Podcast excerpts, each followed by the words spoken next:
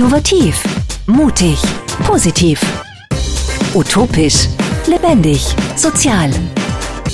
Impulsradio. Wir reden über das Leben.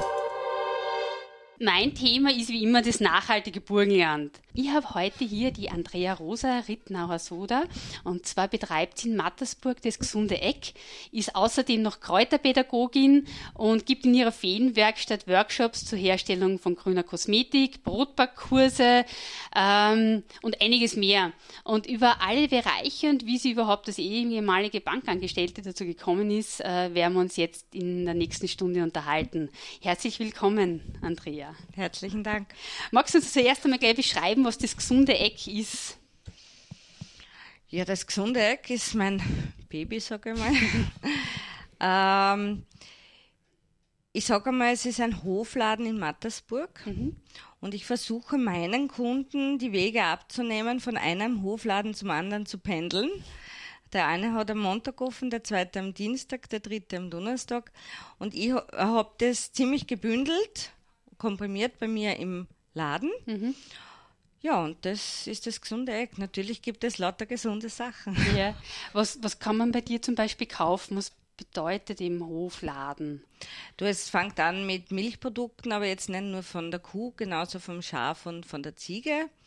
Diverseste Milchprodukte, Milch, Butter, Topfen, Frischkäse, Joghurt, mhm. Buttermilch, also wirklich alles, was damit zu tun hat. Ähm, natürlich ein Bauernbrot, mhm. Äh, Eier, Wurstwaren, diverseste von einem, einem Bauern, diverse Pestos, Marmeladen, Säfte, Nudeln, die natürlich angenehm sind in einem Spender. Man kann sich selber seine Mengen rauslassen genau. ja, das wollte ich gerade sagen. Du schaust ja drauf äh, bei den Produkten, also ich war ja schon bei dir natürlich, und dass sie nicht unbedingt in Plastik verpackt sind. Äh, ja, wie, wie, machst du das? Was, wie sind die Sachen zum Beispiel verpackt? Äh, entweder also das Gemüse zum Beispiel, der Obst ist offen. Mhm.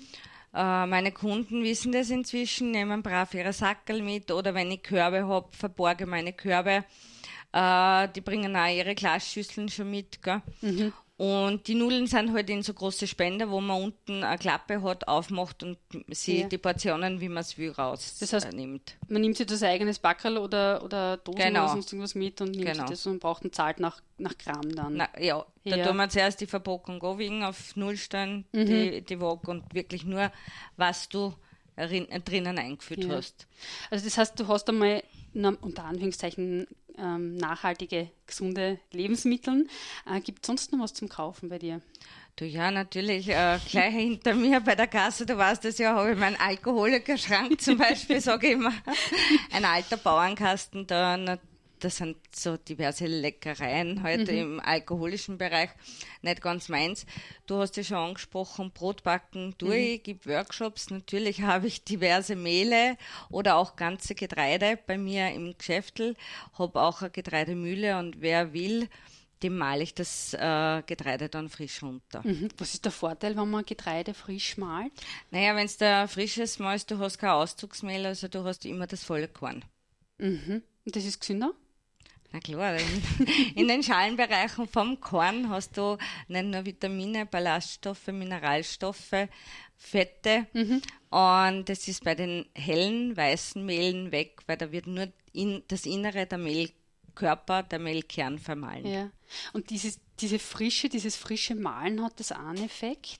Also ich persönlich, da gehen die, äh, äh, natürlich die Meinungen auseinander. Ich sage, wenn ich schon male, mhm. das, äh, das Korn, dann verwende ich es gleich. Das Mehl ist sehr schön luftig, mhm. äh, locker und wird immer tadellos. Ja.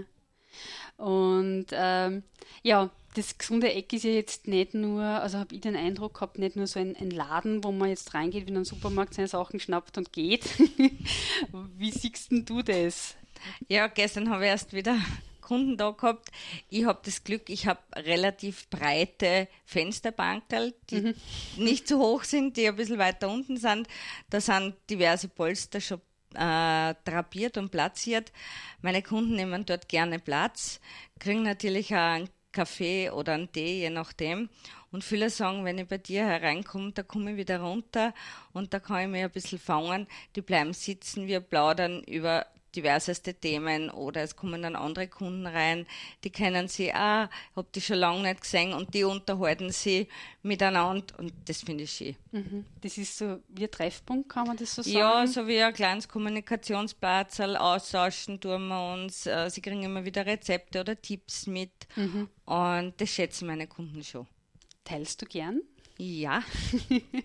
ja, das ist, fällt mir nur auf, weil du einfach auch sehr freizügig bist mit deinen Rezepten und äh, mit deinem Wissen. Und ich muss ja dazu sagen, ich habe ja damals auch recht gelauscht, wie bei dir war, habe zugehört bei den Kundengesprächen. Du berätst ja sehr viel.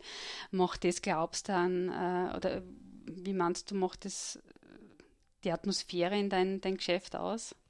Äh, ich glaube, das auf alle Fälle. Und weißt du sagst, ob ich gerne teile, ja, ich teile gern und ich bin immer froh, äh, wenn Leute kommen und das ausprobieren. Mhm. Und genauso bei den Brotback-Workshops. Und äh, meine Kursteilnehmer wissen, wenn sie bei mir das Haus verlassen nach dem Workshop, sie haben meine Telefonnummer und das ist immer die Brotback-Hotline. Mhm. Und auch die wird sehr gerne genutzt. Und es macht mir Spaß, wenn ich ihnen helfen kann. Und ich freue mich total, wenn ich sehe, wenn ich dann Fotos kriege, sie haben wieder Brot gemacht und mhm das ist das, was mich äh, gefreut, was mich bestärkt und da weiß ich, ich bin wirklich am richtigen Weg. Ja.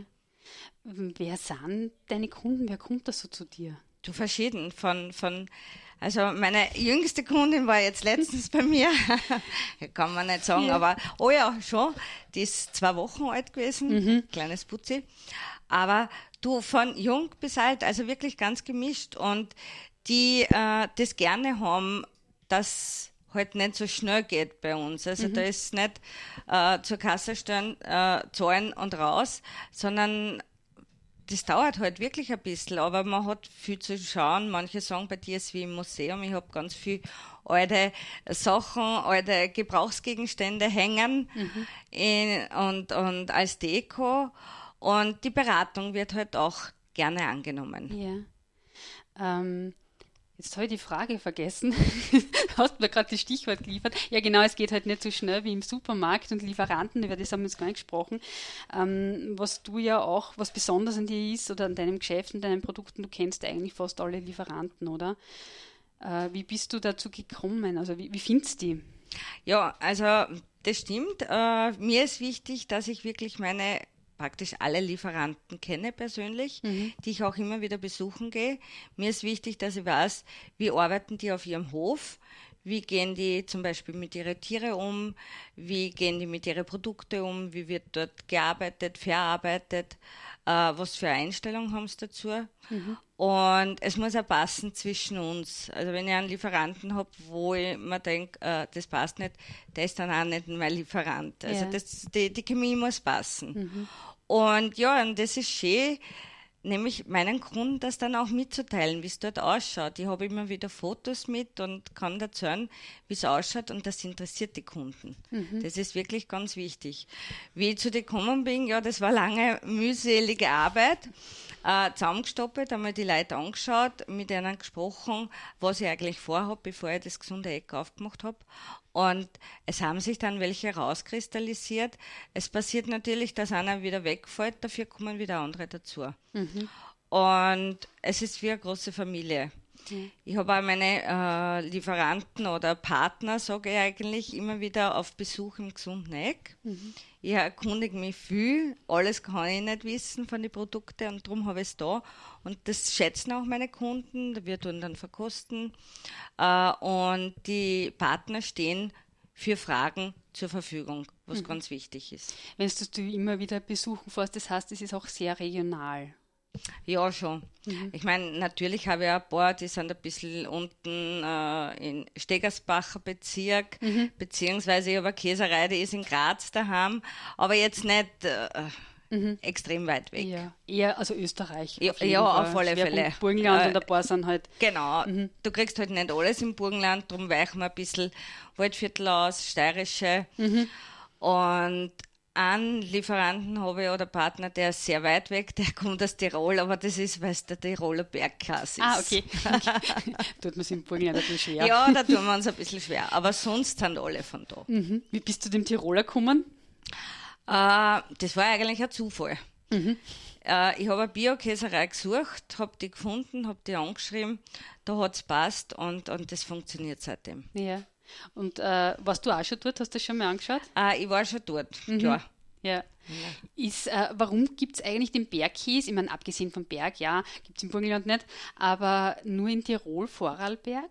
Ähm. Ja, genau, dort hast du das hauptsächlich, die mhm. Käse, du hast in Salzburg auch Käsereien, gell, aber die hat mich wirklich angesprochen, weil die eben die Kühe oben auf die Almen haben, äh, haben wir meistens auf die Almhütten die Käsereien. Mhm. Und ja, es ist ein anderer Käse. Mhm. Klar, die haben eine andere Machart. Gell? Ja. Äh, meine Grazer, äh, also die Grazer Käserei, wo ich äh, auch Käse beziehe, die haben zum Beispiel auch einen reifen Käse mit 12, 15 Monaten. Mhm. Aber der ist ganz anders und wird ganz anders gemacht als wie in Tirol. Die kannst du also, gar nicht ja. vergleichen. Schmeckt dann. man den Unterschied auch? Ja, und, und der Tiroler äh, Bergkäse, der 15 Monate gereift, musst du dir vorstellen, ist ähnlich einem äh, Reibkäse, also was schon wie ein Parmesan mhm. quasi ist. Ja. Wenn es denn ist, der hat so leichte Kristalle schon drinnen nicht? und, und äh, sehr geschmackvoll. Mhm. Äh, der Käse zum Beispiel in Graz, der ist eher zwar auch 15 Monate greift, intensiv, aber wird nie so hart sein. Mhm. Also die, es sind wirklich andere Methoden, den Käse herzustellen. Ja. Und das ist spannend. er kriegt mal richtig gehenden Guster. Ähm, äh, Frage habe ich noch eben, wenn wir es gesagt haben mit Supermarkt. Ähm, der Supermarkt ist ja in vielen Dingen sicher günstiger als die Produkte bei dir. Ähm, was sagst du deinen Kunden oder kommt die Frage überhaupt, äh, dass man sagt, naja, ist aber schon teuer? Also die Frage, muss ich sagen, habe ich in den letzten zwei Jahren, zwei Jahre habe ich ja jetzt mhm. mein gesundes Eck, äh, eigentlich vielleicht ein, zweimal gehört. Aber wenn du erklärst, äh, wie das äh, gemacht wird, äh, dann ist das hinfällig und diese Kunden kommen laufend. Also ich habe wirklich Stammkunden, die jede Woche kommen. Ich bin froh darüber, ich freue mich total, mhm. kommen laufend neue. Und da sage ich eben, die Information ist wichtig. Mhm, okay. Das heißt, das, äh, der, der Preis, der, der höhere, rechtfertigt sich einfach durch die Handarbeit, durch äh, die hohe Qualität, genau. ähm, durch die Bedienungen, wie es hergestellt wird. ja. ja. Okay. Also ich sage überhaupt durch die hohe Qualität und ich weiß, wo es herkommt. Mhm. Das ist auch ganz wichtig. Ja, und die, äh, bevor wir weitermachen mit dem Workshop, mit der Feenwerkstatt und was alles noch dazu kommt, ähm, hat sie die Andrea Rosa Queen gewünscht und die haben es jetzt einfach gemacht. Ähm, ja, es gibt äh, heute nur Musik von Queen, weil ich die Musik nämlich auch gern mag. Und wir beginnen einfach einmal mit It's a Kind of Magic. Impulsradio. Wir reden über das Leben. Ja, jetzt haben wir uns äh, sehr ausführlich über das gesunde Eck äh, unterhalten und ich möchte jetzt gleich auf die zweite große Schiene zu sprechen kommen, auf die Feenwerkstatt. Was ist denn das? die Feenwerkstatt, ja. Die hat eigentlich schon früher begonnen. Ich habe äh, versucht, ich habe lange nach einem Namen gesucht für meine ganzen Workshops äh, bin dann draufgekommen auf äh, Andrea Rosas Feenwerkstatt, weil wir zaubern ja aus diversesten Dingen oder Zutaten wunderschöne Dinge. Und der Zusatz war dann noch alles unter einem Hut, mhm. weil wirklich unter einem Hut habe ich dann alles gebracht. Ja. Und was gibst du da oder was machst du da für Workshops? Du hast ja zu Beginn schon gesagt, ich bin Kräuterpädagogin, mhm. ja. Äh, ich habe dann auch noch die Ausbildung zur grünen Kosmetikpädagogin gemacht. Und natürlich Kräuter und grüne Kosmetik, äh, angefangen jetzt einmal von Kräuterspaziergängen, wo wir diverse heimische Wildkräuter äh, kennenlernen. War das so der Beginn äh, mit ja. diese Kräuterschiene? Mhm. Genau, das war mein Beginn. Und bei jeder Zertifizierung oder bei jedem Kurs haben wir ja immer Abschlussarbeiten machen müssen. Und da hat äh, am Anfang ist eben die Feenwerkstatt gewachsen. Mit der zweiten äh, Abschlussarbeit ist dann das gesunde Eck so quasi dazugekommen, einmal ja. auf Papier. bis ich es dann wirklich umgesetzt habe. Ja. Und ähm, das heißt, die Kräuter, die grüne Kosmetik, was ist grüne Kosmetik? Was kann man sich darunter vorstellen? Ja, es ist keine dekorative Kosmetik. Ich sage jetzt einmal, das ist das Essen für unsere Haut. Mhm. Ähm, ich habe äh, den Satz übernommen von meiner Lehrerin, äh, ich lasse an meine Haut oder ich schmiere auf meine Haut nur das, was ich auch essen würde. Mhm. Und die wenigsten Leute wissen eigentlich, dass die Haut unser größtes Organ ist. Und beim Essen passen wir auf, was wir essen. Und auf die Haut schmieren wir leider Gottes oft einfach irgendwas drauf. Mhm. Und grüne Kosmetik ist, dass du dir selber Pflegeprodukte machst, so einfach wie möglich, mit so wenigen Zutaten wie möglich. Und dass du halt auch einen grünen Fußabdruck mhm. hast. Ich werde dann immer gefragt, Tierversuche, sage ich an und für sich tierversuchfrei, aber wenn ich mir einschmier mit irgendeinem Öl, mein Hund, der, dem schmeckt es auch, der schlägt mir halt dann die Schienbeine an. Also nicht ganz tierversuchfrei. Kannst du, du hast gesagt, wenig Zutaten, einfach. Ähm, hast du da so ein Rezept im Kopf, was man so schnell einmal machen kann? Ja, zum Beispiel eine ganz einfache Lippenpflege. Mhm. Da gebe ich rein äh, ein Öl nach Bedarf, also was ich will, ob das jetzt ein Sonnenblumenöl ist oder äh, natürlich kann ich auch ein Kokosfett nehmen, also nach Belieben. Mhm. Es kommt ein bisschen ein Bienenwachs vom Imker dazu. Äh, hin und wieder gebe ich Propolis-Tropfen rein und das war's. Okay. Das rühre ich dann zusammen oder Ja, ich äh, erwärme äh, das Fett einmal im, im Wasserbad, mhm. weil das ein bisschen schonender ist. Gib dann das Wachs dazu, das Bienenwachs, lass das schmelzen. Bienenwachs schmilzt ca. bei 50, 55 Grad. Ähm, tu das zusammenrühren, einfach die zwei, ja, schöne Flüssigkeit, leicht gelblich dann. Mhm. Dann lasse ich es ein bisschen auskühlen, dann kommen noch Propolis-Tropfen dazu. Was bewirken die? Du, es ist alles antibakteriell entzündungshemmend, äh, pflegen auch mhm. die Lippen. Äh, wer will, kann natürlich äh, einen halben Teelöffel zum Beispiel Honig auch noch dazugeben. Ja. Bleibt nicht kleben. Das schön zusammenrühren und das kann man dann in kleine Glasel oder in leere Lippenstifthülsen reinfüllen. Mhm. Wird ziemlich schnell fest durch das Bienenwachs und du hast immer äh, wunderschöne mhm. Lippenpflege mit. Und man spart unglaublich viel Geld damit, oder? Das auch. Und durch das äh, Propolis zum Beispiel eben äh, entzündungshemmend und beruhigend da. Da war ich letztens mit meiner Tochter spazieren gegangen, wir haben die Hund mitgehabt. Juhu, am Feld ein Reh dahergekommen. Die eine, die Paula, wollte gleich aus. Mhm. Und äh, meine Tochter hat sie mit der Leine verbrennt gell, auf der mhm. Hand. Und ich habe natürlich meine Lippenpflege mitgehabt mhm. und habe mit dem Stift ganz fest die Hand äh, eingeschmiert. Es waren keine Brandblasen oft noch da. Okay. Also selbst da, das ist jetzt wirklich nicht nur Lippenpflege, du mhm. kannst es ja für alles verwenden. Ja. Das ist ja das Schöne dann. Das ist spannend und, und überhaupt nicht kompliziert. Nein. Ja geht wirklich einfach. Ich, meine, ich bin ja ein Fan von deinem 30-Sekunden-Deo. Also ich bin selbst Minimalistin. Je einfacher, desto besser. Kannst du vielleicht da noch beschreiben, was das ist? Weil das ist wirklich was, was fast jeder daheim hat und was man schnell machen kann. Ja, also ich bin aber auch so wie du, so schnell wie möglich und so einfach wie möglich. Das ist das Beste. Ja, im äh, 30-Sekunden-Deo haben wir ein bisschen äh, Wasser drinnen. Ich kann ein bisschen an Essig dazugeben. Ich könnte im Wasser, ich könnte einen Tee machen, einen Salbeitee zum Beispiel und gebe ein bisschen Natron dazu dazu. Mhm. Tue das aufschütteln und wer dann noch einen Duft will, kann ein paar Tropfen ätherische Öle dazugeben. Ist aber nicht notwendig. Gerade ätherische Öle sind oft ja doch ein bisschen scharf oder man reagiert ein bisschen drauf. Und das ist mhm. wirklich ein herrliches Deo. Ja, du hast äh, geschrieben auf deiner Homepage, da haben wir das Rezept runtergenommen, ähm, ein Monat haltbar. Das ist ähm, Weshalb?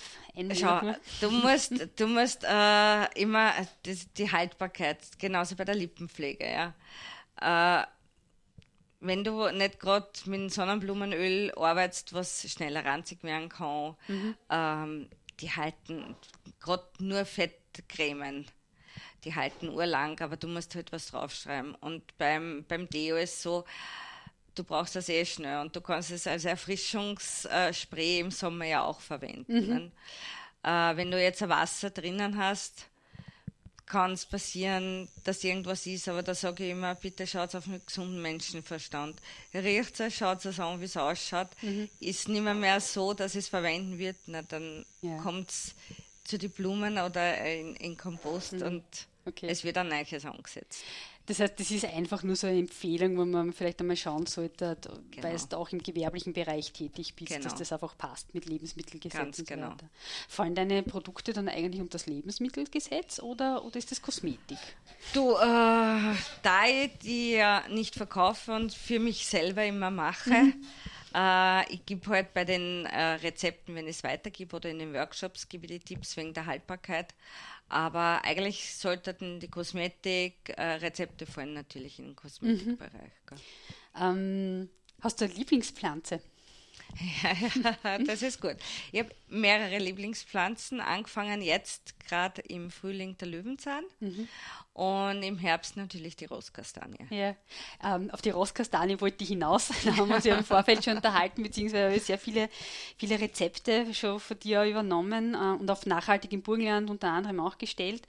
Ähm, erzähl einmal, was kann man damit machen? Ja, die Rosskastanie, äh, das wissen heute die wenigsten, ist eigentlich die heimische Waschnuss. Mhm. Ähm, Waschnüsse kennen viele, mit denen. Die indische ist das, oder? Ja, genau. Äh, die kannst du reingeben in ein Sackerl, in ein Textilsackerl und in die Waschmaschinentrommel reingeben und somit die Wäsche waschen. Und das funktioniert aber genauso mit unseren Rostkastanien. Mhm. Und wie gesagt, das wissen die wenigsten. Die Rostkastanie hat sehr viel Saponine drinnen, also Seifenstoffe, die eben die, äh, die Wäsche waschen. Mhm. Ich setze auch gerne einen Rostkastaniensud an für ein Haarshampoo oder es wird auch das Geschirr damit gewaschen. Also mhm. da gibt es so viel, da kann man sich so schön austoben. ist wirklich sehr spannend. Ja, ja finde ich auch. Ich habe, wie gesagt, auch einiges ausprobiert. Ich wasche jetzt seit Herbst nur mehr mit Rostkastanien und habe es jetzt vor kurzem auf den Geschirrspüler verwendet. Also ich habe äh, einfach ähm, die, die Rostkastanien im Herbst genommen, habe es klein geschnitten, trocknen lassen, idealerweise in der Sonne und dann spart man noch Energie äh, in Einmachgläser abgefüllt, lass, gierst dir einfach auf mit Wasser und verwende den Sud. Äh, du hast dir da relativ, also auch, auch noch äh, Rezepte, die äh, ein bisschen hochwertiger sind, wo man mehr dazu machen kann, aber das ist so mal die, die minimalistische Variante. Und wenn ihr euch die, wenn ihr mehr darüber wissen wollt, also entweder einfach zu Andrea Rose ins Geschäft gehen, auf Facebook anschreiben, sie ist auch auf der Facebook, ähm, hat auch Facebook-Seiten oder auf nachhaltigem Burgenland nachschauen. Und bevor wir zum nächsten Teil kommen, ihren, ihrer zweiten Spezialisierung, nämlich das Brotbacken, hören wir uns wieder ein Lied von Queen an und zwar Heaven for Everyone. Impulsradio. Wir reden über das Leben.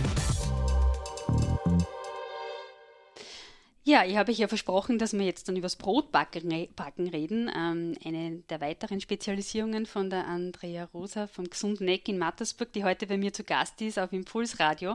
Aber bevor ich es vergesse und was ich äh, noch sehr spannend finde, äh, möchte ich gerne wissen, Andrea, du bist ja nicht immer ähm, im Gesunden Eck gewesen, Kräuterpädagogin und so weiter. Magst du uns einmal erzählen, wie so dein Lebenslauf war, ist? Ja, ich komme eigentlich von, von ganz woanders. Mhm. Ähm, nach der Schule bin ich äh, 82 in Eisenstadt in die Bank eingetreten. Also ich habe eigentlich als Bankkauffrau mhm. meine berufliche Karriere begonnen. Ja.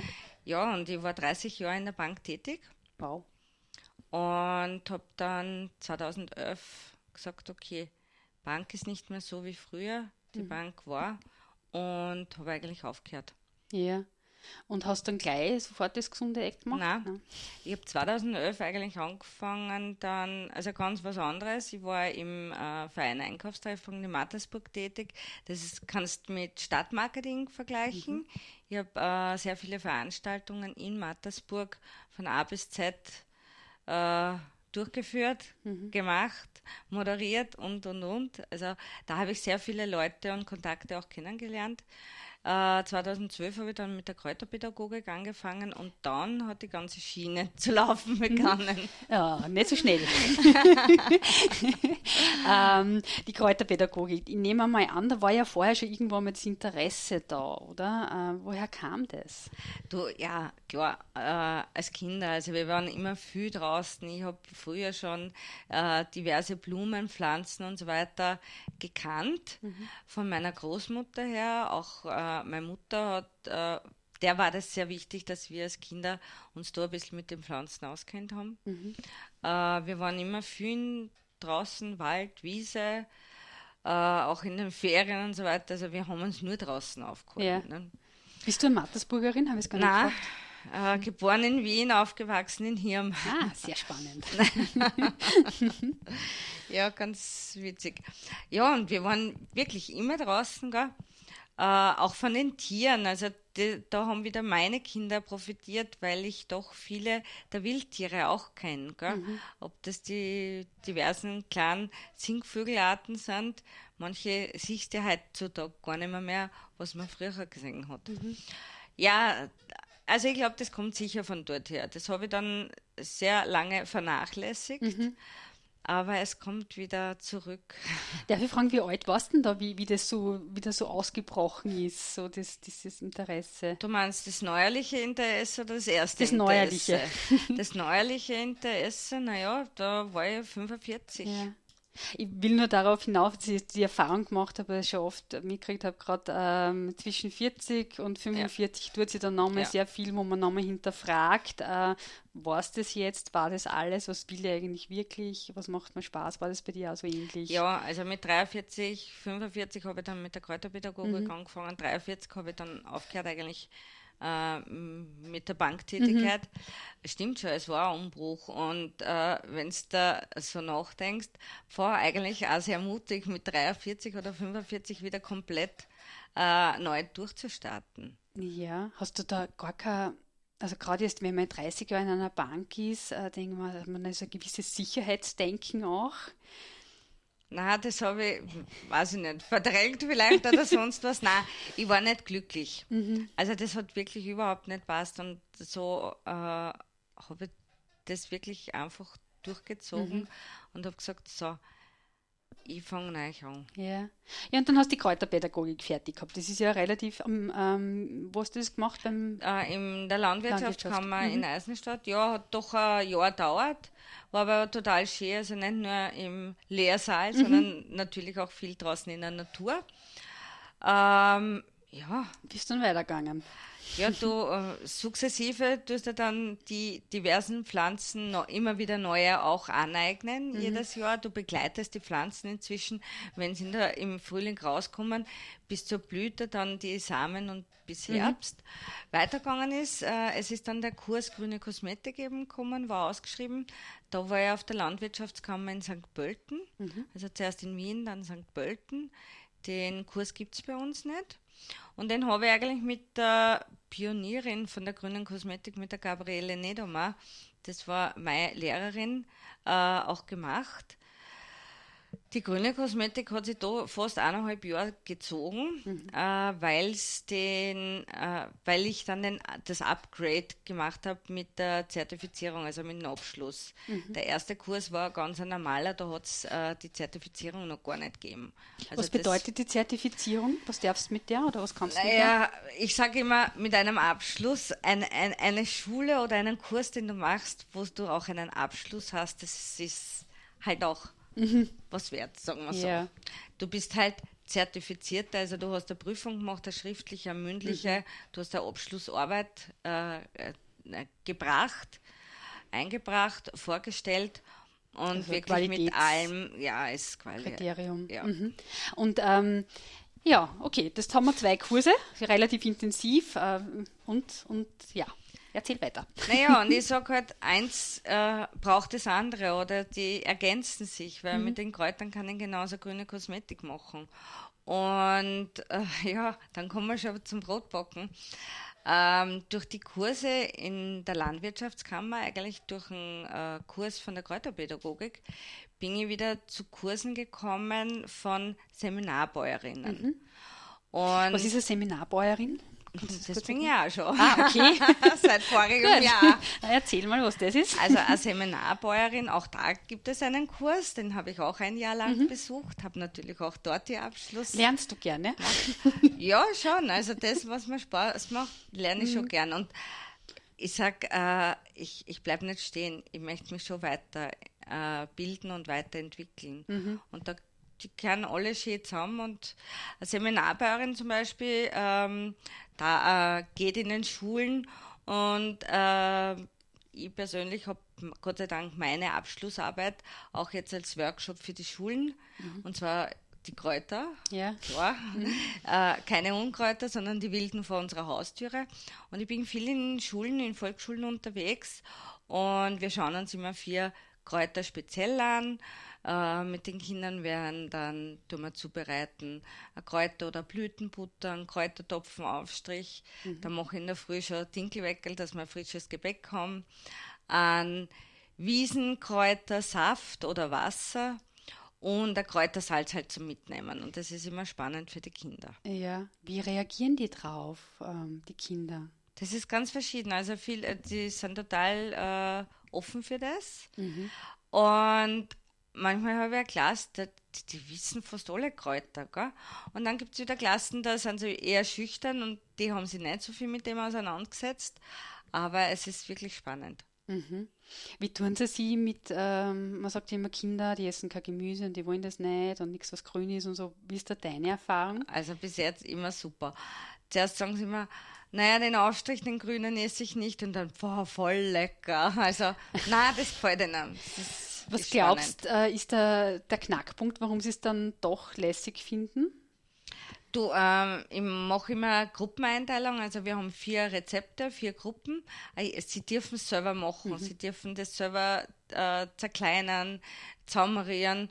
Und ich glaube, das ist auch ein Knackpunkt. Ja wo es dann auch besser mhm. schmeckt. Mhm. Ich habe es ja gemacht. Ne? Ja, das heißt eben dieses selber machen, ja. selber tun.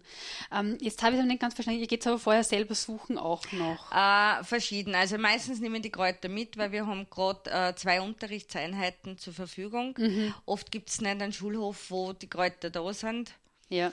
Und ich bringe es mit. Äh, ich habe es meistens schon in den Töpfchen, aber zusätzlich halt auch Kräuter zum Verarbeiten. Mhm. Und die schauen wir uns an. Es wird immer angeschaut, gekostet, gerochen, gefühlt, also wirklich mit allen Sinnen. Gell? Und das ist halt wichtig und spannend. Bist du vorwiegend, hast du gesagt, in Volksschulen unterwegs? Ja, mhm. also vorwiegend Volksschulen, hin und wieder eine neue Mittelschule. Bei uns in Mattersburg bin ich gerne mhm. auch in der Volksschule in, in der Nachmittagsbetreuung. Und ja, es macht mir total Spaß. das, merkt man. ähm, ja, jetzt sind wir wieder weggegangen vom ja, Brotbacken. Aber wir haben. wir merken uns das jetzt auf jeden Fall vor für die letzte Viertelstunde. Und äh, bevor wir in die gehen, machen wir noch einmal Musik und natürlich wieder mit Queen I Want It All. Impulsradio. Wir reden über das Leben. So, da sind wir wieder und jetzt endgültig gehen wir es an, ist Brotbacken. Genau. Wie bist du dazu gekommen? Über die Seminarfeuerin. Also, ja, genau.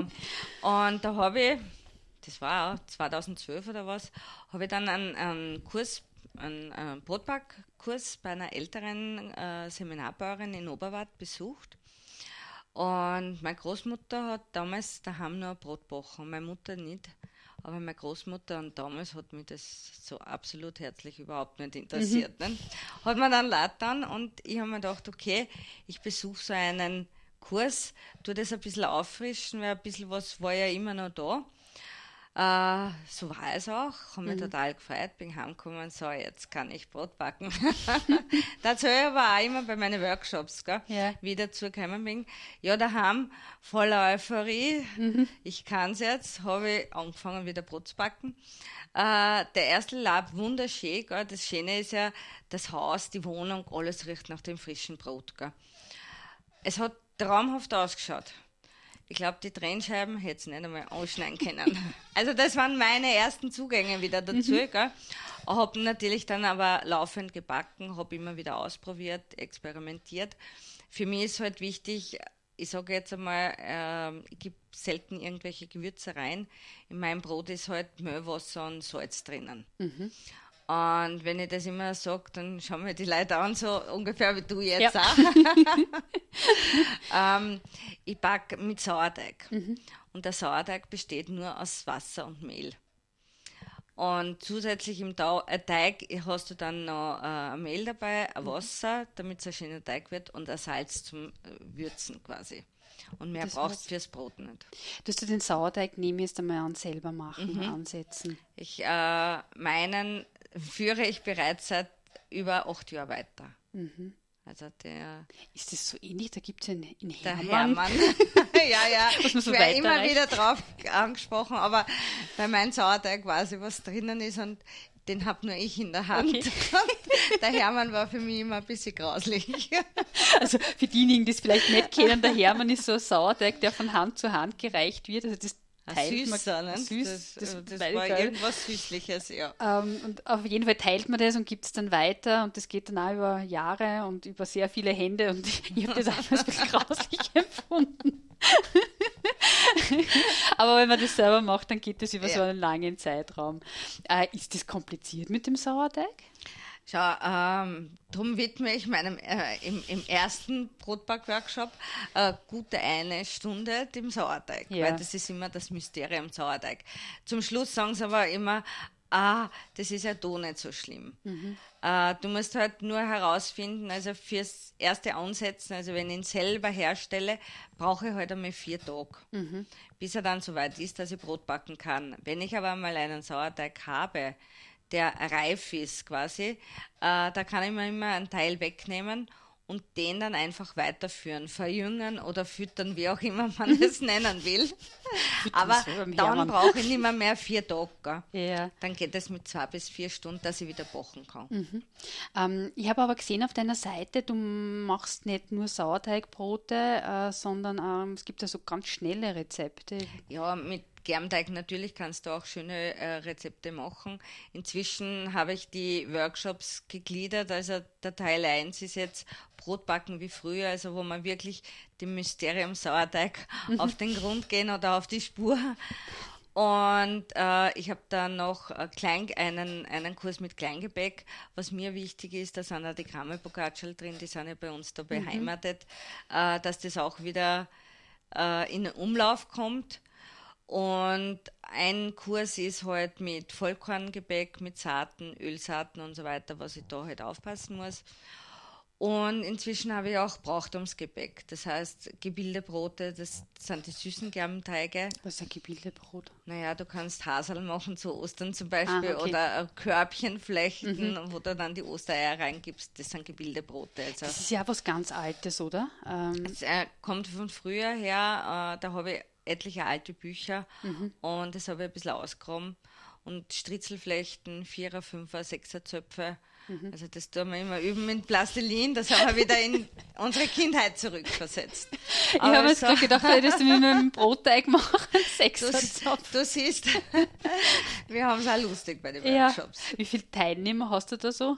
Im, im Schnitt? Du, äh, es ist verschieden. Ich mache Kurse auch äh, über die Volkshochschule mhm. in Gols und über die Genussakademie in Donnerskirchen. Äh, da habe ich halt größere Küchen mit drei Backrohr. Ja. Und da habe ich schon bis zu 14 Teilnehmer. Mhm. Ähm, die anderen Kurse in Mattersburg mache ich bei mir daheim, damit man sieht, man kann die normale Küche und das normale Backrohr nutzen, äh, bis zu acht ja. Teilnehmer. Und das machst du in, in deiner Feenwerkstatt. Das ist genau. oberhalb vom, vom Geschäft. Na, äh, Brotbacken tue ich in der Feenwerkstatt, aber bei mir daheim. Mhm. Die anderen äh, Kurse sind alle im, im oberen Geschäft, weil im Geschäft habe ich keinen Ofen. Das mhm. ist das Einzige. Jetzt habe ich aber gesehen, also das sind die Sachen, die du selber machst. Ich glaube, du machst da Seifensiederkurse. Genau, Seifensieden tue ich, also auch in der Feenwerkstatt. Äh, Korbflechten im Winter, weil mhm. das ist natürlich eine Winterarbeit. Jetzt im Sommer kommt wieder Graskorb nähen. Was ist das? Äh, du kennst früher diese Simpel, die waren ja, ja so genäht, so Strohsimpel. Ne? Mhm. Ne? Und so auf die Art machen wir Körbe, äh, die Gräser, die Kräuter. Mhm. Das schaut wunderschön aus, wenn du einen Wiesensalbei drinnen hast. Das wird halt dann mit einem Baumwollgarn wirklich schön genäht und schaut dann aus wie so ein äh, Simpel. Mhm. Und die, äh, die äh, Korbflechtkurse machst du dir auch selber? Äh, die mache ich aber gemeinsam mit dem äh, Korbflechter schlechthin da in unserer Gegend. Mit Herrn Fellber. Mit Herrn Wilfried Fellber, ja, wir haben gestern erst wieder telefoniert. Ja, aus meinem Heimatort, aus Tschürndorf. Ja, genau. Und weil er gesagt hat, irgendwo waren wir jetzt wieder drinnen, hat es einen Zeitungsartikel gegeben mhm. über das Korbflechten. Und ja, wir sehen uns öfters. Er unterstützt mich. Ich habe länger nichts gemacht mit dem Korbflechten und da ist es auch so, du kommst irgendwann raus, wenn du das nicht ja. laufend tust. Mhm. Bei den Korbflechtkursen ist es recht angenehm. Wir machen immer Materialkunde, was uns beiden wichtig ist. Wir gehen zuerst einmal raus und schauen mit den Teilnehmern an, was können wir verwenden. Mhm. Und dann haben wir einen ganzen Samstag und tun nur Korbflechten. Ja. Und wir haben es immer sehr lustig. Ja, cool. Ja, und wie kommt man jetzt zu deinen Kurse? Erzähl einmal, wie findet man dich? Ja, also man findet mich, ich habe sogar für, für beides inzwischen eine Homepage. Also es gibt eine Homepage mit www.feenwerkstatt.eu. Mhm. Äh, da kann man auch nachlesen, noch ein bisschen was über meinen Werdegang. Natürlich sind die Workshops drauf und die diversen Workshop-Termine. Ähm, das gesunde Eck findet man auch unter www.sgesundeeck.at. Mhm. Und in der Realität in Mattersburg. Genau. Mhm. Also das gesunde Eck habe ich äh, Mittwoch, Donnerstag, Freitag nachmittags geöffnet, Donnerstag sogar bis 20 Uhr. Äh, Montag, Dienstag und Samstag steht halt für die Workshops zur ja. Verfügung. Das sind hauptsächlich die Workshops. Ja, und für die Lieferanten besuchen, glaube ich, du hast ja. Der habe ich den Vormittag, mhm, genau. Genau. genau. ja. Ähm, eine Frage hätte ich noch, die muss ich mal jetzt kurz Zeit nehmen. Seifensieden, das klingt immer so spannend. Wie, was ist der Hauptbestandteil von einer Seife? Naja, beim Seifensieden, also das mache ich eigentlich nur mit Erwachsenen. Mhm. Äh, früher hat man Seifen gesiedet, zum Beispiel mit äh, Schweinefett, Schweineschmalz und Potasche. Mhm. Das ist quasi die Lauge ja. gewesen, dass sich das verseift. Die wenigsten wissen, dass Seifen ruhen müssen oder äh, reifen müssen mhm. wie ein Käse. Kann man nicht gleich verwenden. Ja. Äh, der Hauptbestandteil bei der Seife ist Fette, mhm. Öle und äh, eine Lauge. Mhm. Okay, also es ist schon was. Also da ein bisschen, ja, und mhm. darum kommen sie lieber das erste Mal zu mir. Mhm. Aber ich habe ganz viele, die dann wirklich das Seifen-Siederfieber gepackt hat und ja. die sehr lustig unterwegs sind. Ja, dann sage ich einmal ganz herzlichen Dank, Andrea Rosa, für den intensiven Einblick da in deine Tätigkeit, in das, was du tust. Auch danke für das Brot, was du mir mitgebracht hast, das äh, ja vor sich hin duftet und auf das ich mich schon sehr freue. Ähm, ja, nächste Woche ist wieder die Nadesh dran mit äh, französischem Radio. Ähm, wie gesagt, ich habe sie schon ein paar Mal erwähnt, vollkommen egal, ob sie es versteht oder nicht. Es klingt einfach unglaublich charmant, wie sie vor sich hin plaudert mit ihren Gästen. Einfach dranbleiben. Wie immer von 14 bis 15 Uhr jeden Freitag im Pulsradio oder Livestreamen. Wer Sendungen verpasst hat, kann sie auf unserer Facebook-Seite nachhören. Ähm, einfach suchen unter Facebook Impulsradio. Könnt ihr alle Sendungen später noch in Ruhe nachhören und auch die Verlinkungen, jetzt wie zum Beispiel zur Seite von der Andrea Rosa oder zu den Seiten von der Andrea Rosa und zum Geschäft finden. Ja, jetzt kommt der Laszlo, der bringt euch ins Weekend und ich wünsche euch auch noch ein schönes Wochenende und zum Schluss hören wir uns von Queen noch an I Want to Break Free. Innovativ, mutig, positiv, utopisch, lebendig, sozial. Impulsradio. Wir reden über das Leben.